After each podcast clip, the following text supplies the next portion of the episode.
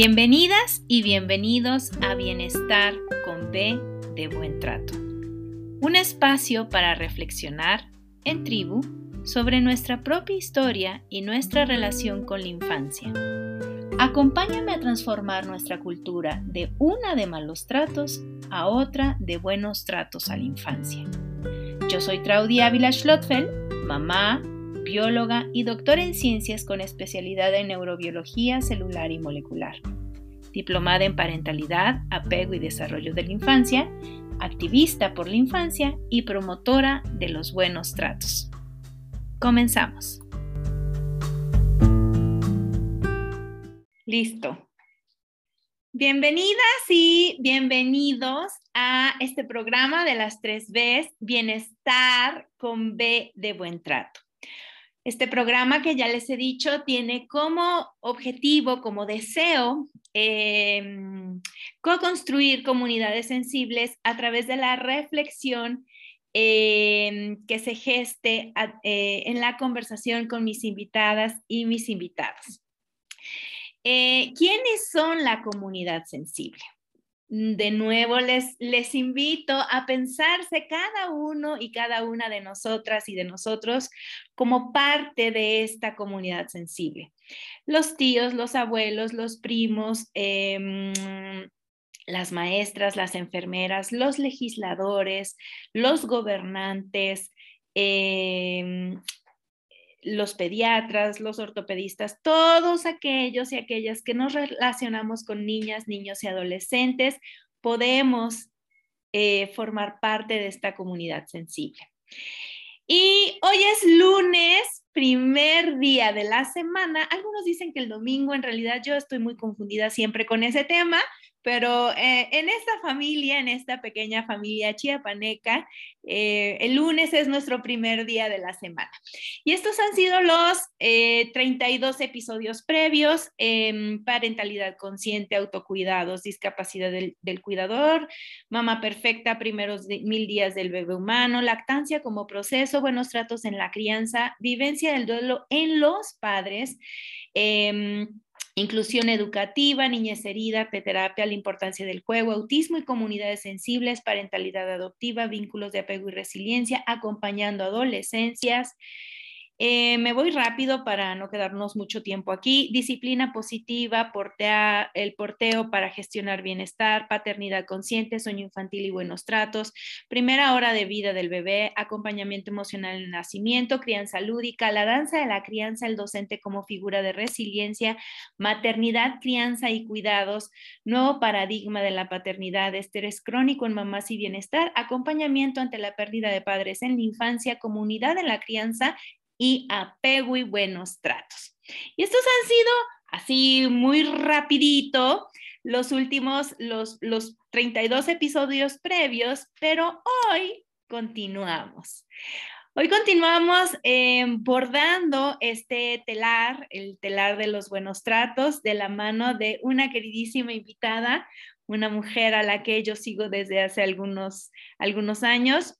Y ella es la psicóloga Cristina Argüello, quien desde Quito, Ecuador, nos acompaña el día de hoy para este episodio, que es el número 33, además es de mis números este, favoritos, en el que vamos a hablar sobre los buenos tratos y la prevención de abusos sexuales en la infancia.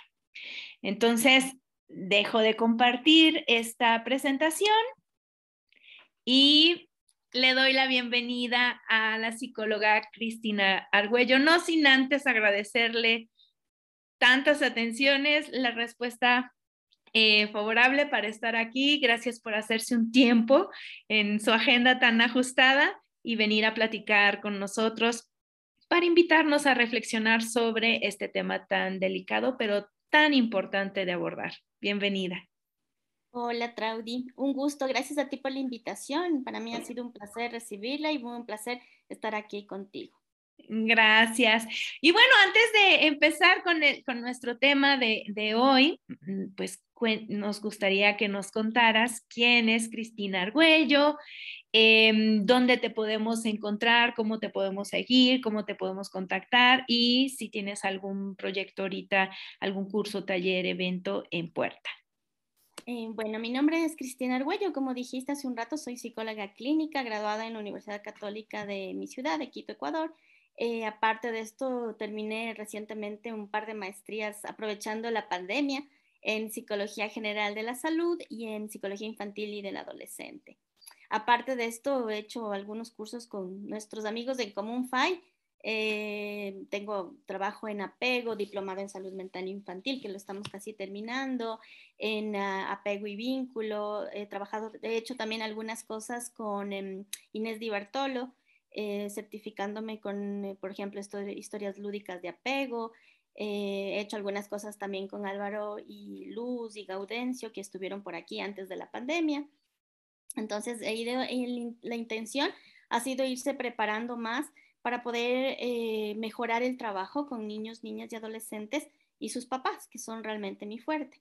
Actualmente yo soy parte del equipo de Fundación Azulado, eh, somos una fundación que a lo largo de estos 10 años que tenemos de existencia nos hemos dedicado a lo que es prevención de abuso sexual infantil. Em, y bueno, atención a pacientes también, ¿no? En, en, esta línea, aunque también hemos trabajado un montón en lo que es crianza positiva, círculo de seguridad, etcétera, en lo cual también estamos certificadas. ¿Y dónde te podemos encontrar? ¿Cómo te podemos contactar? ¿A través de Fundación Azulado? Sí, nos pueden contactar a través de Fundación Azulado. Tenemos nuestra, nuestra propia página que es www.fundacionazulado.org. Nos pueden contactar. También estamos en redes como Fundación Azulado. Tenemos Instagram, Facebook, eh, igual como Fundación Azulado o como Cristina Arguello también en cualquiera de las, de las redes que, que actualmente usamos. Ok, pues bueno, este, mm, ya sabemos un poco de tu trayectoria y ahora sí mm, vamos a hablar sobre el tema. Eh, generalmente hablar sobre sexualidad en la infancia es algo complicado. Eh, hay como muchísimo tabú en torno al tema. Este, y bueno, justo creo yo que es esa una forma errónea de relacionarnos con la infancia. Así que en, el ámbito de la sexualidad infantil eh, relacionada con la violencia, ¿qué, ¿cómo definirías el, el, abuso sexual? Mm, bueno, justamente en base a lo que tú dices, ¿no? Creo que es súper claro para, no, más bien dicho, súper confuso para los adultos que manejamos niños o que trabajamos con niños o que criamos Em, este tema de la sexualidad. Entonces yo creo que desde ahí hay que revisarnos nosotros, cómo la vivimos, cómo fuimos aprendiendo, porque creo que es súper importante saber que esta historia que tenemos muchos papás de que mejor no sepan, mejor no les hablo, mejor no les digo por no abrir los ojos, entre comillas, a estos niños, eh, realmente lo que estamos haciendo, sí estamos educando, educamos con lo que hacemos y con lo que omitimos hacer. Entonces, si yo no hablo de estos temas, mis hijos van a percibir que realmente es algo malo y por eso no se lo habla en casa. Y ahí, desde ahí, desde el inicio, les estamos dejando eh, indefensos frente a un mundo que sí puede traer muchos riesgos. ¿Cómo definimos abuso sexual infantil? Em, hay muchas definiciones, de hecho creo que cada país a nivel legal maneja ciertos parámetros, entonces ya dependería de cada país, pero nosotros como fundación manejamos un poco esta idea de que se trata eh, del momento cuando un adulto o niño mayor utiliza la fuerza, la, la, manipulación psicológica, la seducción o las amenazas para involucrar a un niño o una niña o un adolescente o un adolescente en cualquier tipo de actividad sexual con esta, eh, intentamos con esta definición abarcarnos, ¿cierto? Todo lo que puede implicar un abuso sexual infantil. Aquí en nuestro país tenemos un rango de edad para definirlo como abuso, es decir, si el niño, eh, digamos que abusado de otro o el adolescente tiene un rango de más de seis años de edad, se considera un abuso. Si es menor, empezamos a hablar de otro tipo, está tipificado como otro tipo de, de conceptos, ¿no? Y obviamente nada de esto, o sea, cuando se trata de un adulto versus un menor de edad, pues de entrada se trata de casos de abuso, ¿no? no hay, ahí no hay medias tintas, digamos, ¿sí? Generalmente, mm, en términos de este abuso perpetrado por un adulto, casi siempre, no, no, no, no sabría yo asegurar, pero, pero tengo la, la creencia de que, al menos en México, casi siempre el perpetrador del abuso sexual es un adulto cercano, es este, puede ser el papá, el, la pareja de la mamá, puede ser el tío, el abuelo. Eh, casi siempre se trata de una relación eh, cercana eh, cuando hablamos de un adulto que abusa de un niño. ¿Cierto? Ah, totalmente. O sea, a nivel de región, eh, nosotros hablamos de que más o menos de los casos denunciados, y ojo, y aquí es súper importante tener en cuenta que los casos denunciados son la punta del iceberg, o sea, es decir, que debajo de, estos, de estas eh, cosas, de estos casos que ya están como judicializados, o sea, denunciados, hay toda, toda, toda, toda una comunidad que no se ha visibilizado, toda una serie de casos de abuso que no han sido visibilizados, sea por temor de los adultos, sea por temor del niño, porque no hay los elementos necesarios para que se realice esta visibilización. Y hablamos de que en un 93% de los casos denunciados, miren, estas son estadísticas de mi país, ¿no? Eh, el abuso lo comete un familiar o una persona cercana a la familia, una persona con la que el niño tiene un vínculo. Como tú decías, Traudy, puede ser el papá, la mamá, eh, porque este también es un mito, ¿no? Creer que solamente los hombres abusan sexualmente de sus hijos o hijas. Eh, y no es así, puede que sea una gran mayoría y los que utilizamos son estos casos de hombres, pero las mujeres también podemos abusar de nuestros hijos o hijas o sobrinos, sobrinas o niños que tenemos muy cerca. Entonces te decía que es un 93% aquí, estadísticamente hablando, que son familiares cercanos. Esto agrava la situación muchísimo, ¿no es cierto? Porque eh, aquella persona que supuestamente debería protegerme es la que me infringe el daño y el daño en este, en este aspecto, en la parte sexual. Entonces, esto sí es como causar un cortocircuito en la cabeza de un niño. Em, hablamos de una mm, paradoja relacional. Como les digo, esto hace que el niño eh, tenga este cortocircuito entre la persona que me debía proteger, sean maestros, inclusive, ¿no es cierto? Mi tutor, mi entrenador, es la que me causa daño. Y esto hace que el niño viva estrés continuo, ¿no? Imagínense lo que es vivir y convivir y sobrevivir con el abusador. Entonces, eso es una amenaza constante en este cerebro. Nosotros en Fundación hemos vivido momentos muy angustiantes toda la pandemia porque Tal vez antes de la pandemia los niños tenían una oportunidad al salir de la escuela si su abusador estaba dentro de casa.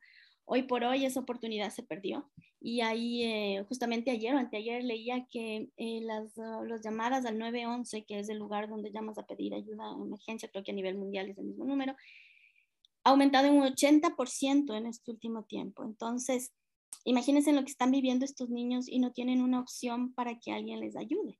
Nosotros en Fundación recibimos muchos casos que son enviados por escuelas. Aquí el protocolo es que si la escuela detecta un caso o tiene indicios de que algo está pasando como abuso sexual, maltrato, tiene la responsabilidad de informarlo a, un estamento que se llama DINAPEN, que es quien vela por los niños y adolescentes. Y la DINAPEN toma eh, a cargo y va a la escuela, busca al padre o a la persona que esté responsable de este niño. Esto ocurre con las escuelas. Nosotros hemos recibido casos referidos por las escuelas. Pero una vez que estamos aislados, que no hay la posibilidad de que la escuela detecte, todo esto se quedó encerrado en una casa. Entonces sí nos hemos puesto a pensar en toda esa cantidad de niños y adolescentes, mujeres, que están encerradas con su abusador o su abusadora y no pueden hacer nada, no tienen cómo hacerlo. Y es, es sumamente triste y a veces desmoralizador porque en términos de, trauma, el, asunto no es que haya un evento potencialmente traumático, sino que no haya nadie ahí que ayude a, que acompañe, que, que valide, que resignifique. Y ahí se nos va una oportunidad muy grande de tener a un tutor de resiliencia que es potencia en algún momento em, eh, este salir fortalecido a través del acompañamiento terapéutico. Totalmente. Totalmente. Y, pienso en esto que decías, eh, eh, el número de casos que son eh, reportados como la punta del iceberg. Y por un lado, el tabú que, todos los tabús que se, que se asocian al, al, tema de la sexualidad, no solo la infantil, sino como adultos también vivimos en, en una en, una sociedad en donde los tabús están ahí presentes. Pero sobre todo, yo creo que eh, el tema de la revictimización cobra mucha fuerza cuando se trata de denunciar, porque eh, si es una mujer, si es una niña o adolescente, es claro, cómo ibas vestida, no, es que seguro tú hiciste algo para no sé qué, no sé cuánto, y eso hace muy difícil eh, y, bueno, también para los niños. Yo tengo un niño y cuando nació dije, Dios mío, yo, yo deseaba que no fuera niña porque las niñas sufrimos demasiadas cosas.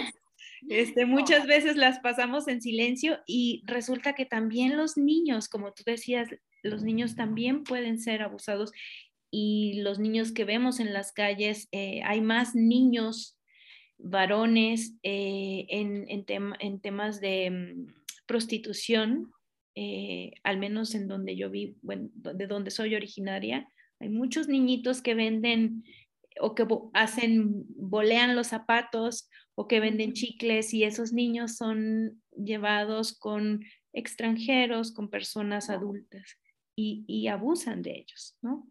Wow, qué terrible, ¿no? Realmente es una, yo creo que es una realidad que vivimos a nivel de, de región, ¿no? Eh, esta utilización de los niños y toda esta manipulación, comercio inclusive con los niños. Ahora, eh, fíjate que sí, es súper duro. Eh, nosotros acompañamos a muchos de los niños en los casos judicializados. Entonces, yo no sé si es casualidad, pero en este último tiempo, una vez que se activó todo otra vez a medias, aunque sea, he tenido que ir a hacer declaraciones voluntarias, entre comillas, al sistema judicial de mi ciudad. Y sí me he topado con la triste realidad de que yo me sigo preguntando hasta qué punto ese es el camino, yo sé, porque creo que volver a un orden que acompañado por la parte legal y judicial vuelve a poner como estos lineamientos importantísimos para los niños de protección y demás pero sí me he puesto a dudar, o sea, digo, ¿hasta qué punto realmente esto sirve de algo? Porque uno mismo que es adulto, que estás dando eh, o defendiendo tu informe, tu trabajo, etcétera, te sientes abrumado, acosado, judicializado sin haber cometido ningún delito, ¿no? los pobres guaguas, aquí les decimos guaguas a los niños chiquitos, los pobres guaguas eh, sienten, no sé ni cómo se sienten, la verdad.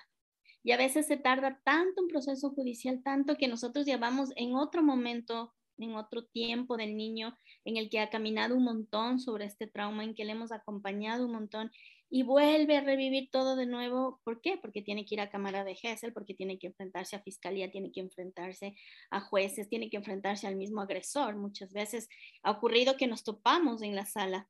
El niño, bueno, a mí no me importa mucho toparme, pero al niño sí. Entonces es una mezcla de situaciones súper, súper densas.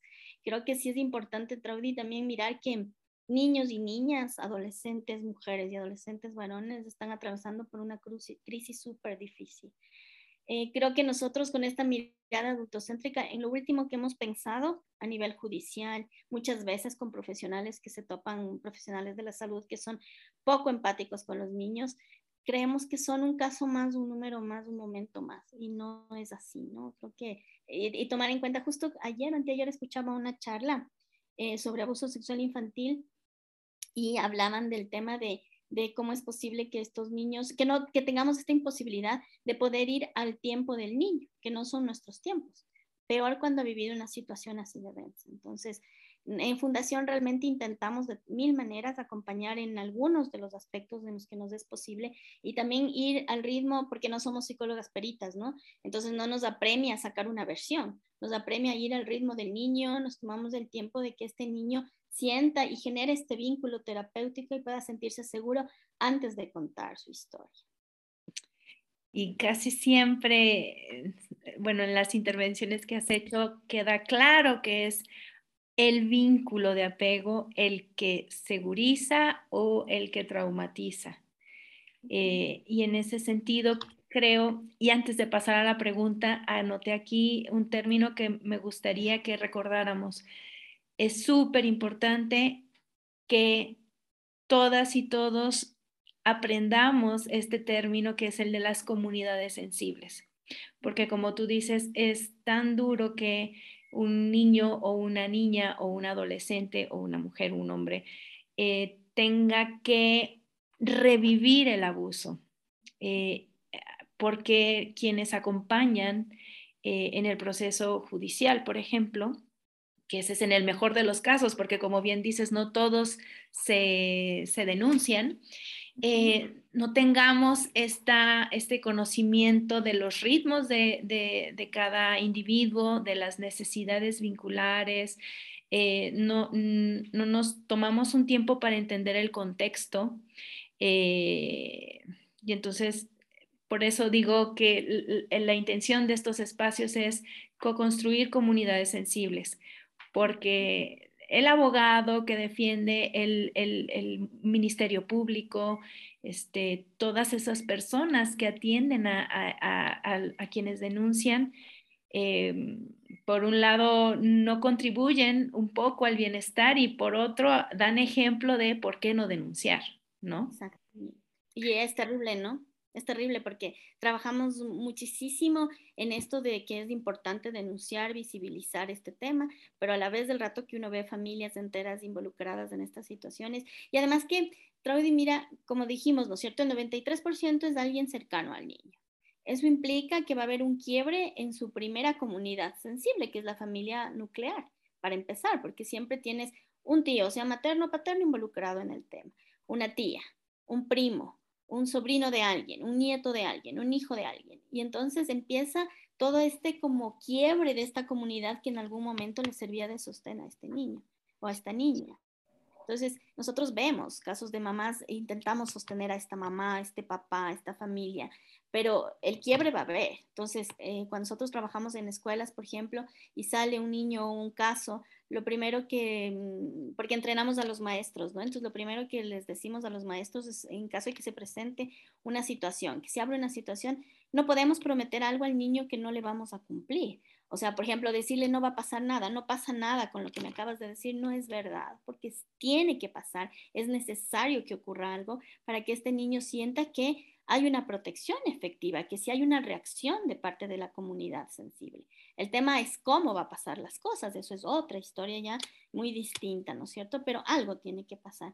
Entonces, em, desde a su lado sí, somos como muy sensibles a esto, ¿no? Entonces, nos damos mil vueltas, hablamos de casos continuamente para intentar sostener a la mamá que, que muchas de las veces o la mayoría de las veces es quien acompaña a este niño o esta niña en los procesos sumamente duros, una mamá que se ve enfrentada a quedarse sin el respaldo económico porque es el papá quien abusó, o su pareja que es sin necesidad de ser el papá de este niño o niña, eh, que se vienen un montón de cosas que le van a abrumar a ella primero. Y como sabemos, el bienestar de este niño, a pesar de su experiencia, va a depender en un 100% de cómo reaccionen los adultos a su alrededor.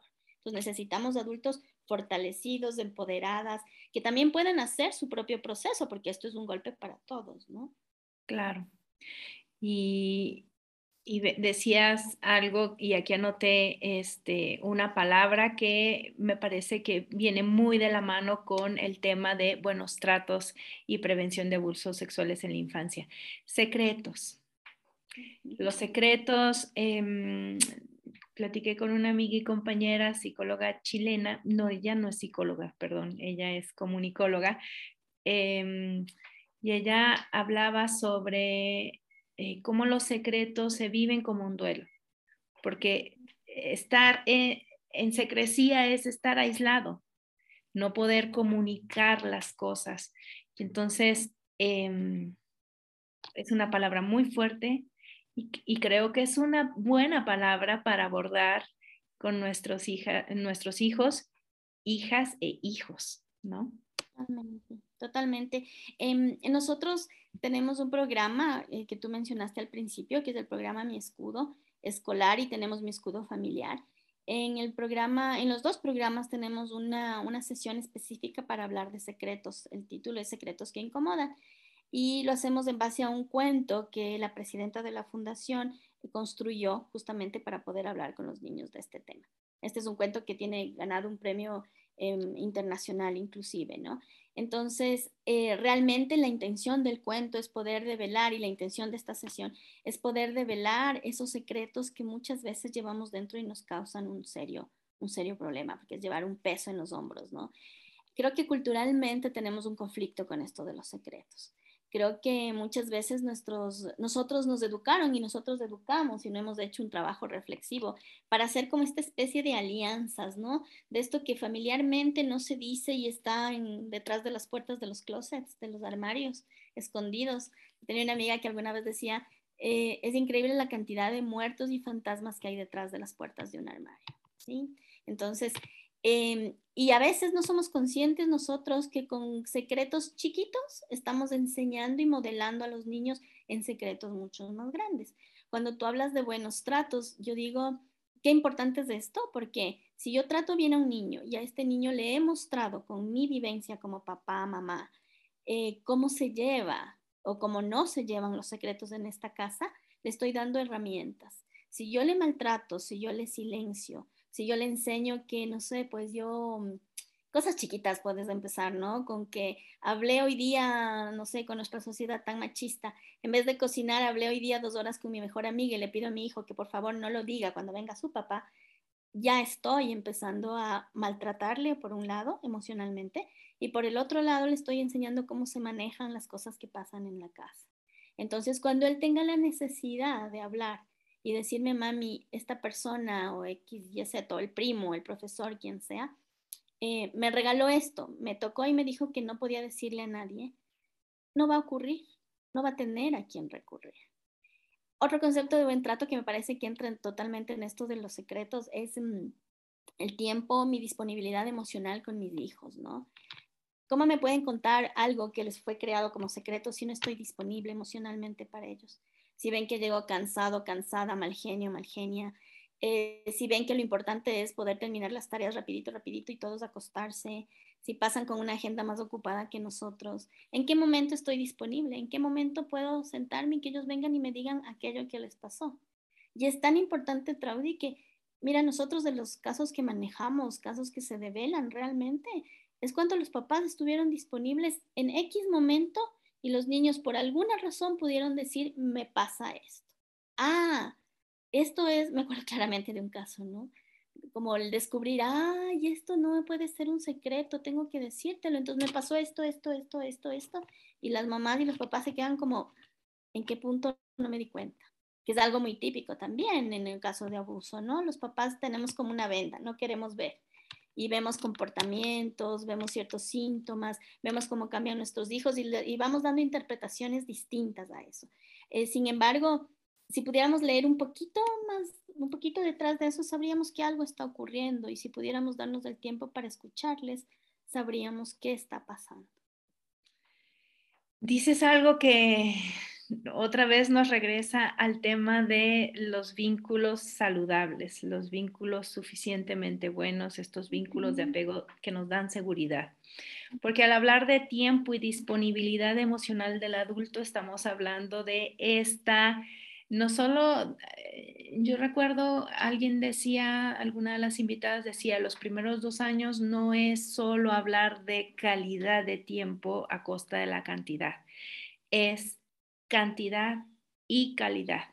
Si no estamos disponibles emocionalmente, si estamos saturados en nuestra agenda laboral y además ah, tenemos N cantidad de actividades extraescolares para nuestros niños, ¿en qué momento realmente tenemos este espacio para interactuar, para abrir nuestras almas y conectar nuestros cerebros y poder ir em, tendiendo estos puentes de ay Dios, se me fue la palabra, puentes de confianza, ¿no?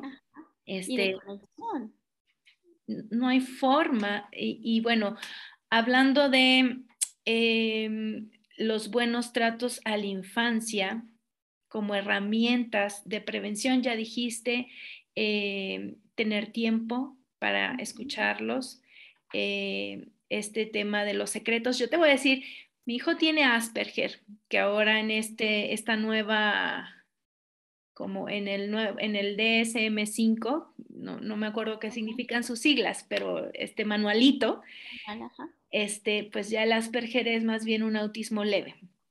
Y entonces, para un niño como él, este, el, el, tema de los secretos era muy complicado, porque cuando es un secreto bueno y cuando es un secreto malo, porque el lenguaje es súper importante, es muy literal.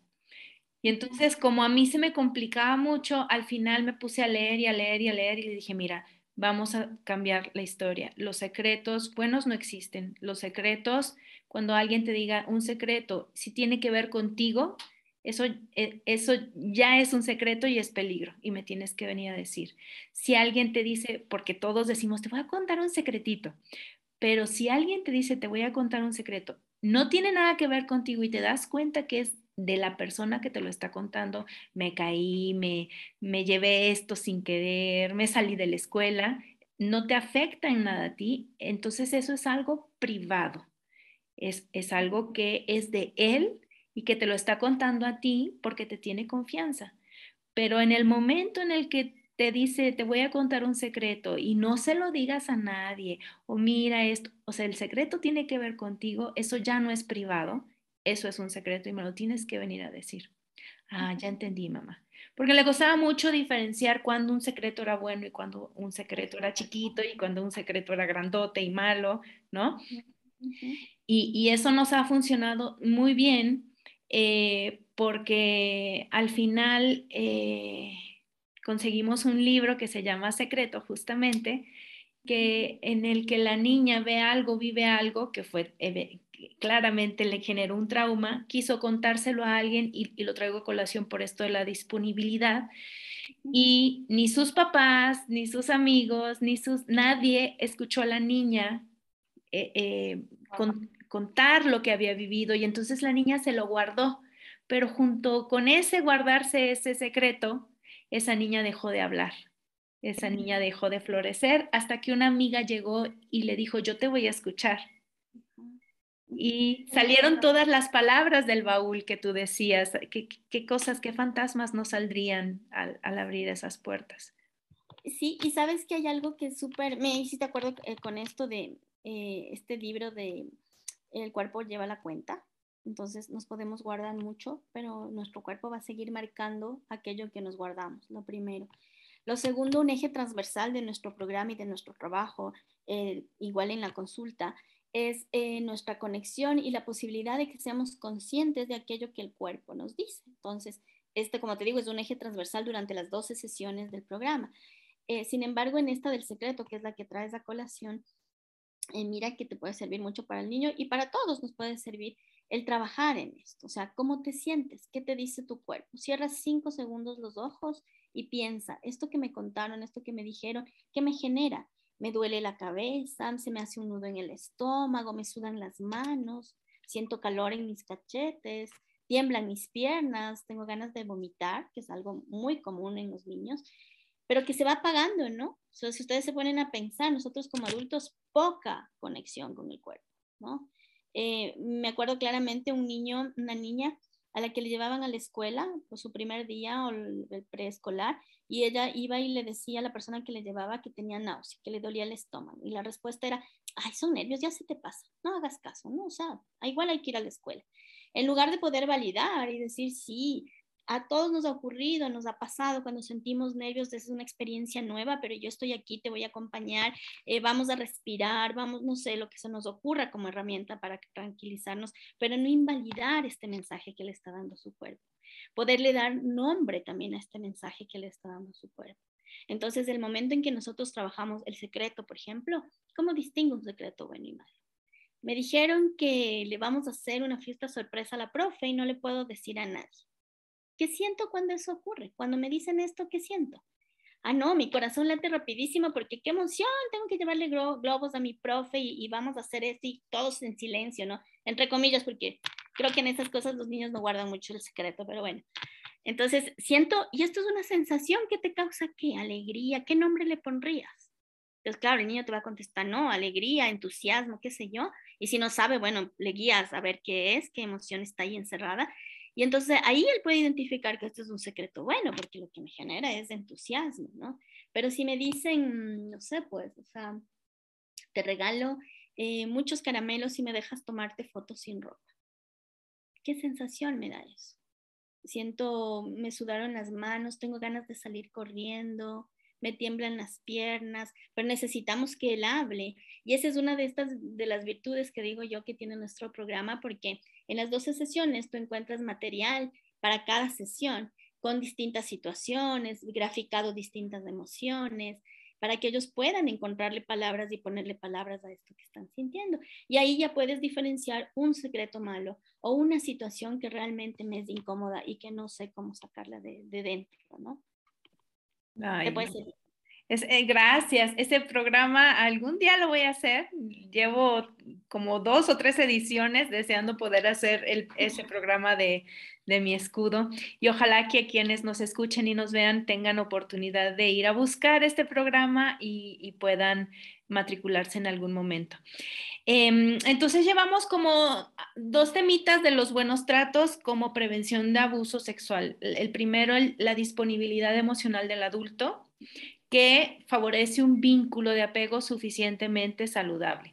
Y por otro lado, otro tema de los buenos tratos es la validación emocional a partir de esta conexión del adulto con el infante, eh, procurar eh, validar las emociones, porque siempre, como tú dices, está llorando un niño, los niños no lloran. Este, o, ay, ya, eres como una niña, te comportas como una niña. E, eso no es validación emocional y es tan, eh, o sea, esto parece tan ridículo, porque me lo han dicho, este, pero no, no es ridículo. Cuando nosotros bloqueamos esta conexión de la emoción con el cuerpo, favorecemos esta, digo, favorecemos muchas cosas que no son saludables, pero una de ellas es eh, los secretos, ¿no? Exactamente. Y, además, eh, Traudy, esto de no sentirse escuchado, que creo que es otra cosa que va con los buenos tratos, ¿sí? O sea, si yo quiero decirte y contarte que está algo que pasa mucho con los niños, ¿no? Y que creemos que no tiene nada que ver con el riesgo de abuso sexual, y tiene mucho que ver. La comida, ¿ya? Si yo le digo, tú te tienes que comer esto y de ahí no te levantas, le estoy dejando sin herramientas nuevamente. No estoy respetando sus sensaciones, no estoy respetando eh, lo que este niño o niña tiene para decirme.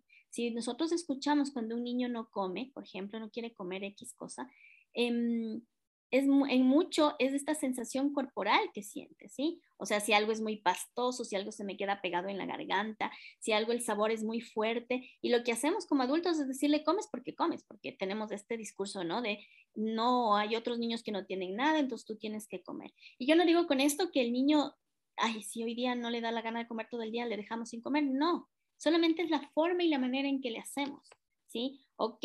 ¿Qué siente tu cuerpo con esto? A ver, vamos a ir despacio. Eh, solo prueba la textura. No me gusta, ok, entonces probemos con otra cosa. Esto no es malcriar por si acaso, ¿no? Y tenemos mucho de esto en nuestras culturas. O sea, le estás haciendo un malcriado, un insoportable. ¿Qué va a ser de esta niña o niño cuando tenga 12 años? Y total, que con esto también le vamos dando herramientas de que yo siento esta incomodidad. Ahorita pongo el ejemplo de la comida pero siento esta incomodidad con el vestido, con el lugar a donde voy. Otra cosa muy típica que le hablábamos hace un rato, la obligación a saludar con besos a todo el mundo. ¿sí? Y yo tengo niños que llegan y no quieren saludar porque se sienten incómodos. ¿sí? No les gusta acercarse esta cercanía tan próxima de alguien que me deja salivado a mi cachete, por ejemplo, no me gusta. Y le decimos, no, tienes que saludar porque es un adulto y a los adultos se les respeta y se les saluda. Y yo no les quiero contar cuántos casos he visto de niños que son abusados por sus maestros porque tu mamá me dijiste que el adulto le tengo que respetar y hago lo que él me diga. ¿Sí? No es una balanza de respeto y respeto, es una balanza de que niños y adultos, no está acá el adulto y acá el niño, están acá todos, porque todos somos seres humanos. Y este niño más todavía está acá. ¿Por qué? Porque está en construcción. Y nosotros somos quienes estamos interviniendo en esta construcción valioso eso que nos dices porque pues esta cultura en la que vivimos, yo creo que es muy latinoamericana. Este, ves a tu tío porque vino de lejos. Ay, qué grosero el niño que no quiere saludar a la prima. Eh, de beso, o sea, o de abrazo. Hay niños, en realidad yo no sé cuántos niños que no hayan sido educados eh, desde esta cultura del el contacto físico obligado. No sé cuántos niños eh, optarían por besar a un desconocido si no lo obligáramos desde siempre. Em, y, en este tema, em, también diría yo que este maltrato, esta violencia física que ejercemos, la nalgada a tiempo, el jalón de oreja, la cachetada, el pellizco, eh, también favorece a, que un niño sea vulnerable ante un abuso sexual, porque es tú, como tú decías, esta paradoja ¿no? evolutiva, quien me cuida me maltrata y entonces significa que no soy tan valioso y cualquiera me puede maltratar, ¿cierto? Súper importante lo que dices, mira, em, el saber que me merezco eh, buenos tratos es una herramienta básica para cuando salgas afuera y puedas defender primero. Lo segundo, cuando yo le maltrato, en realidad a veces creemos que esto es puro cuento, ¿no? Pero no es puro cuento. El tema es que los niños aprenden de eso que viven. Entonces, si mi papá y mi mamá, o mi cuidador principal, que son quienes me quieren, me aman, me pueden pegar, el mundo me puede pegar, el mundo me puede agredir, porque es lo que me merezco. Y esto no te lo digo, te lo digo desde la teoría y te lo digo desde la práctica. Eh, insisto, cuando nosotros vamos a las escuelas, y empezamos a, generar en cada sesión estos conceptos, escuchas a niños pequeños, que siete, ocho años, diciéndote, sí, en grupo, ¿no? A nosotros sí nos pegan y automáticamente salen los discursos de, pero porque soy malo, porque no soy buen estudiante, es por mi bien que me pegan, es porque me quieren. Y uno siente una daga en el pecho cada vez que escucha estos argumentos, ¿no? Porque imagínate lo que estamos diciendo, sin hablar de abuso sexual. Cuando una niña busque una pareja, va a estar convencida de que si este le pega, le grita, le chilla, es porque le ama. Entonces, ¿qué, ¿qué les estamos dando? Yo suelo decir en consulta que la familia es el primer laboratorio de los niños, de donde van a sacar todas las herramientas para defenderse o no defenderse, donde van a normalizar todo aquello que en realidad no es normalizable, pero que como lo vivieron, van a seguir buscando este tipo de contactos porque es en donde saben cómo funcionar y saben qué esperar. Entonces, pensemos, ¿no? ¿Qué estoy haciendo? Eh, a mí por eso conocer a, a FAI, que es lo que nos vincula, fue tan maravilloso porque em, te permite hacer este, esta introspección tan necesaria para poder reflexionar y hacer algunos cambios en tu vida. Eh, hablar de los buenos tratos es hablar de derechos de la infancia, es hablar de esta oportunidad de que los niños incursionen en la participación social, eh, colectiva, es hablar de eh, que los niños tengan un acceso a una vida libre de violencia de todo tipo eh, y, que eso permita su, su, sano desarrollo, su bienestar, su crecimiento Em, hablamos también de que este niño se sienta resguardado en, su integridad física. Entonces, hablar de buenos tratos no es eh, una moda. Ya voy a empezar, espero recordarlo, voy a empezar a decir esta frase porque siempre es, ay, es que es una moda. Este, no es una moda, es, es algo que le debemos a la infancia, sacarlos de esta Em, de tener un muñeco más en mi haber, ¿no? Ah, sí, mi hijo, ay, qué bonito, huele muy rico, así, ah, nalgada, ¿no?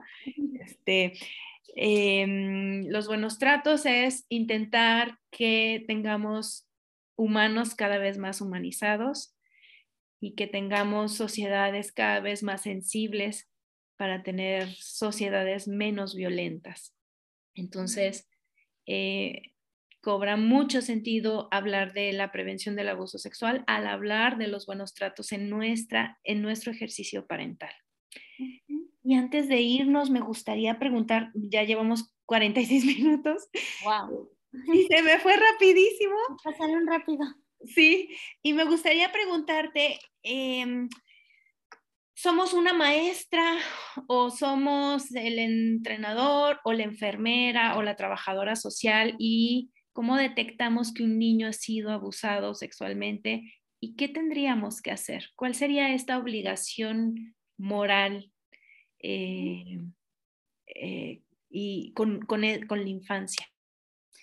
Em, ya te respondo tu pregunta, solo no quiero dejar de decir que me parece que es Gaudí quien habla de, Gaudencio Rodríguez, quien habla de mm, el tema de por qué yo a un niño que no quiere comer, que no quiere saludar, le obligo, le zarandeo, le jalo el cabello, mientras que a un adulto que hace lo propio no le digo nada. Creo que a mí siempre me queda así como rebotando esa frase, ¿no es cierto? Porque tengo que con los niños sí dar un golpe, pero a mi vecino no me atrevo a golpearle, a mi esposo no, a mi esposa, bueno, en principio, ¿no? No me atrevo a obligarle, pues, está bien, hay casos y casos, pero digamos que en general.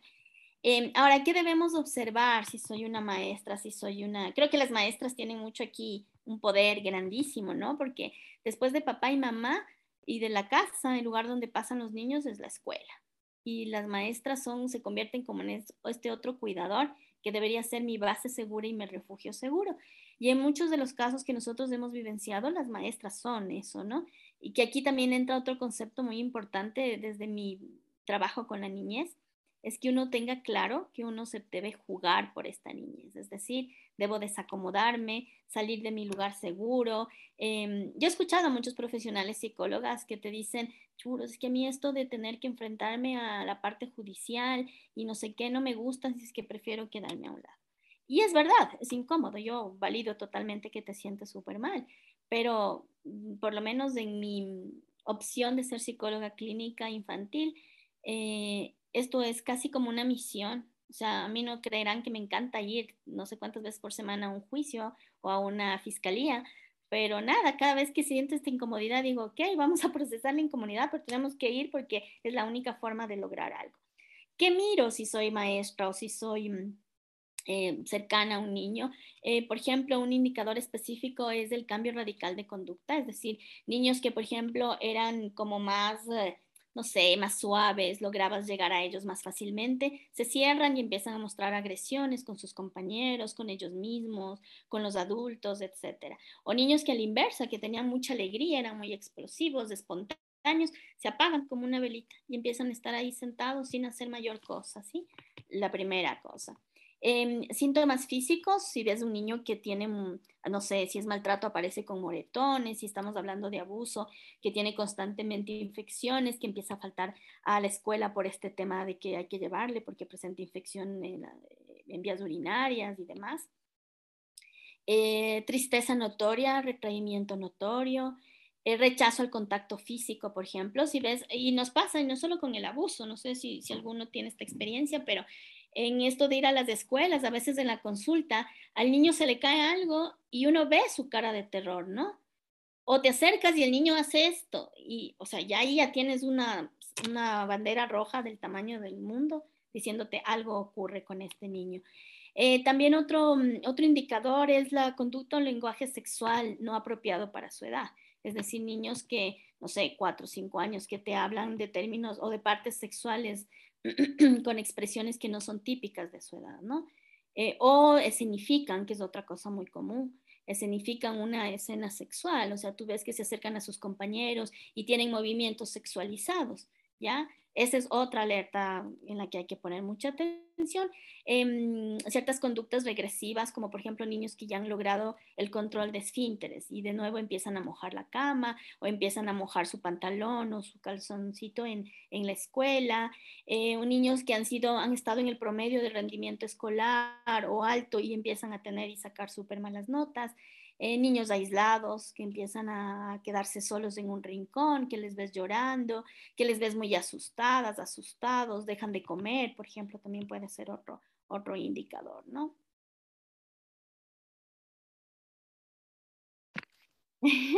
Yo estoy aquí ah, este, perpleja porque realmente es increíble cómo, por eso el tema de la, de la, disponibilidad emocional cobra tanta importancia en términos de mm, no solo de prevención, sino de detección de un abuso sexual. Porque cómo, cómo, podemos saber cómo era el antes y cómo era el después, ¿no? Eh, a veces esas cositas tan, los mensajes a veces son, empiezan como muy sutiles y, y es muy importante en términos de detección, la, la detección oportuna. pero bueno, ya, ahora sí, como para cerrar, diría, ya llevamos 50 minutos y eh, em, al hablar de abuso sexual en la infancia, em, no nos referimos únicamente a el contacto eh, sexual o la penetración. Nos referimos también a que esto que tú decías, tomarle fotos a un niño desnudo, eh, tocar, que el niño toque a esta otra persona en sus partes íntimas, obligar al niño a ver escenas con contenido sexual también es abuso sexual. Ojo, luego llevamos a los hijos a ver películas que claramente no son ni para menores de 18 años y llevamos a los niños este, a que vean actos sexuales. Eso también es abuso sexual porque el niño o la niña no tienen ese contexto em, em, sexual, o sea, su sexualidad va en otra, en otra dimensión. Em, eh, al hablar de prevención del abuso sexual, nos referimos a todas las acciones o herramientas que hacemos y que les otorgamos a nuestros hijos para evitar, prevenir. Eh, el hecho de prevenir un abuso es entregarle las herramientas a nuestros hijos para que ellos pongan como un primer límite. Ya cuando, cuando nosotros no les entregamos esas herramientas a nuestros hijos, ya no estamos previniendo nada, sucede el, el acto de abuso sexual. Y cuando hablamos de prevención, los buenos tratos son la, la, regla de oro. Los buenos tratos es cuidar su cuerpo, respetar su cuerpo, eh, validar sus emociones, eh, evitar la violencia física, emocional, psicológica. Es decir, cómete esto, este, ¿cuántos niños en el mundo no tienen que comer? O tu mamá que hizo tu comida con tanto amor, cómetelo a la fuerza. ¿Por qué? Como nos decías, esto va desconectando a los niños, el, el, cuerpo lleva la cuenta, como decías. Eh, Besser Vanderkot, no me acuerdo cómo se llama el autor. Vanderkot este, al final el niño va a o, la niña va a terminar comiéndose eso, pero eh, olvidándonos del tema de la obesidad infantil y, todas estas adicciones, eh, el, el, tema es, mi cuerpo no importa, yo no soy dueña de mi cuerpo o yo no soy dueño de mi cuerpo, es un adulto, es un otro el que me regula. Y es cierto, cuando los niños son muy pequeños, el, adulto va corregulando, este, desde fuera va organizando, pero la idea no es que toda la vida nosotros regulemos, la idea de que eso suceda es que eventualmente los niños y niñas vayan teniendo en su cancha el poder, ¿no? Entonces, pues, em, ojalá entendamos que hablar de buenos tratos y prevención de abuso sexual es hablar de derechos de la infancia que existe una convención eh, que guarda, que nos explica eh, cuáles son estos derechos de la infancia. En México hay una, una ley general de, derechos de niños, niñas y adolescentes desde el 2014 y em, en, en, atención a todo lo que tenemos eh, de estadísticas de violencia contra la infancia, hay una estrategia nacional de atención a la primera infancia eh, desde hace un año y cachito. Así que algo que mm, con lo que quisiera cerrar, Cristina. Eh, sí, Claudia, gracias. Eh, yo solamente dejar claro que la prevención de abuso sexual infantil está en manos de los adultos. O sea, nosotros somos quienes tenemos la obligación, la responsabilidad de cuidar de estos niños bien es cierto, les damos herramientas, pero les damos herramientas con nuestro propio comportamiento, es decir, creando ambientes familiares sin exposición a la violencia, es decir, seguros, manteniendo un vínculo estrecho y de confianza entre padres e hijos, eh, construyendo y co-construyendo su autoestima, es decir, eh, que se sientan valiosos, que sepan, el niño no puede estructurar solo su autoestima, ¿no? Ni su, su autoconcepto, se va estructurando de todo lo que le decimos, entonces cuando le decimos, qué tonto eres, qué boba, ¿cómo hiciste eso? ¿Qué lenta eres? Mm, como retroceder un pasito y decir qué estoy poniendo en este ladrillito para su autoestima. Educar en sexualidad y en comportamientos afectivos, es decir, la sexualidad no está aislada del cariño con el que yo le hablo y, no está aislada, es decir, no tengo una edad en la que voy a empezar a hablar de esta sexualidad. Yo siempre les digo a los papás que nosotros empezamos a introducir a los niños en sexualidad desde que les concebimos, desde que empezamos a pensar en esto de ¿Qué será niño o niña? Te amo mi príncipe y mi princesa, te amo mi rey y mi reina. Desde que nacen, desde que les bañamos y les decimos te limpio aquí, te limpio allá, le damos un nombre a sus partes íntimas, el correcto, no el pollito, la cosita, no, el adecuado, el, que corresponde anatómicamente. Y mm, lo último, darles herramientas para solucionar problemas. Es decir, nosotros no podemos decirle, ah, esto se te cayó, a ver, ahora vas y recoges y anularle su pensamiento, ¿no? Si no ocurre algo, cualquier tema que sea, podemos ensayar esta construcción de herramientas para solucionar los problemas. ¿Qué hacemos? ¿En qué te colaboro? Vamos juntos, limpiamos. Pasa algo con un compañero una compañera. A ver, busquemos una solución juntas, pero no le damos pensando, ojo. Eh, claro, va a depender de la edad, ¿no? O sea, si tengo un bebé de 12 meses y se le riega un refresco, obvio, no le voy a dejar que él solo limpie. Pero todo esto es co-construcción con ellos y es nuestra responsabilidad prevenir lo que ocurre hoy tan a menudo. Qué bueno que hiciste esa anotación. Em, entregarles herramientas en realidad es nuestra responsabilidad y es nuestra obligación. Nosotros traemos al mundo a niños y niñas que dependen totalmente o en una muy buena medida de nuestros cuidados y es nuestra responsabilidad, es nuestra cancha eh, donde queda la pelota y es quienes tenemos que hacer una serie de ajustes.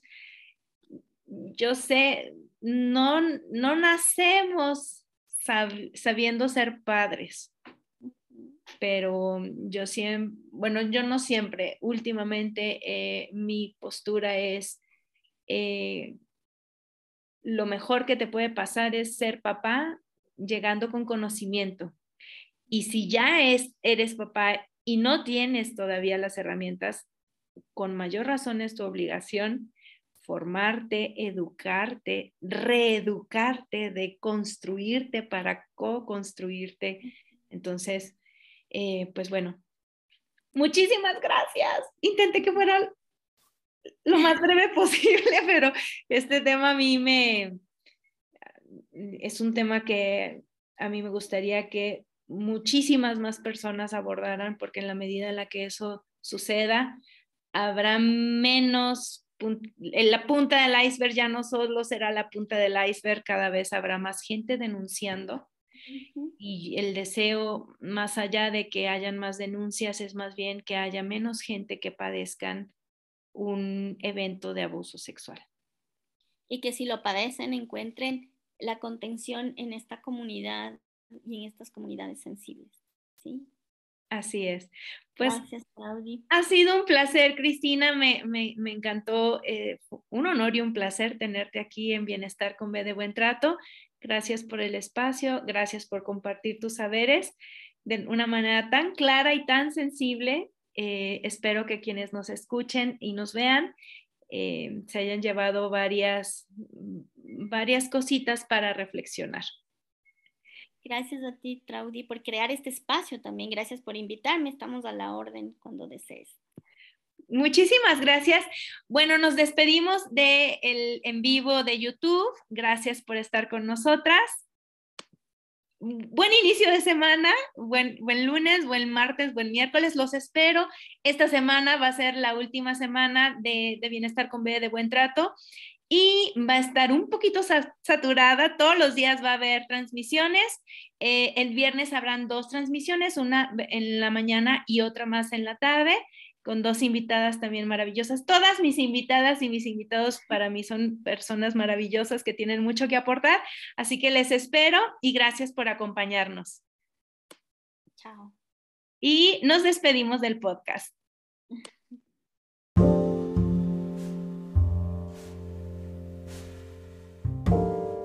Gracias por acompañarme en esta nueva emisión de Bienestar con B de Buen Trato. Les espero en el próximo episodio.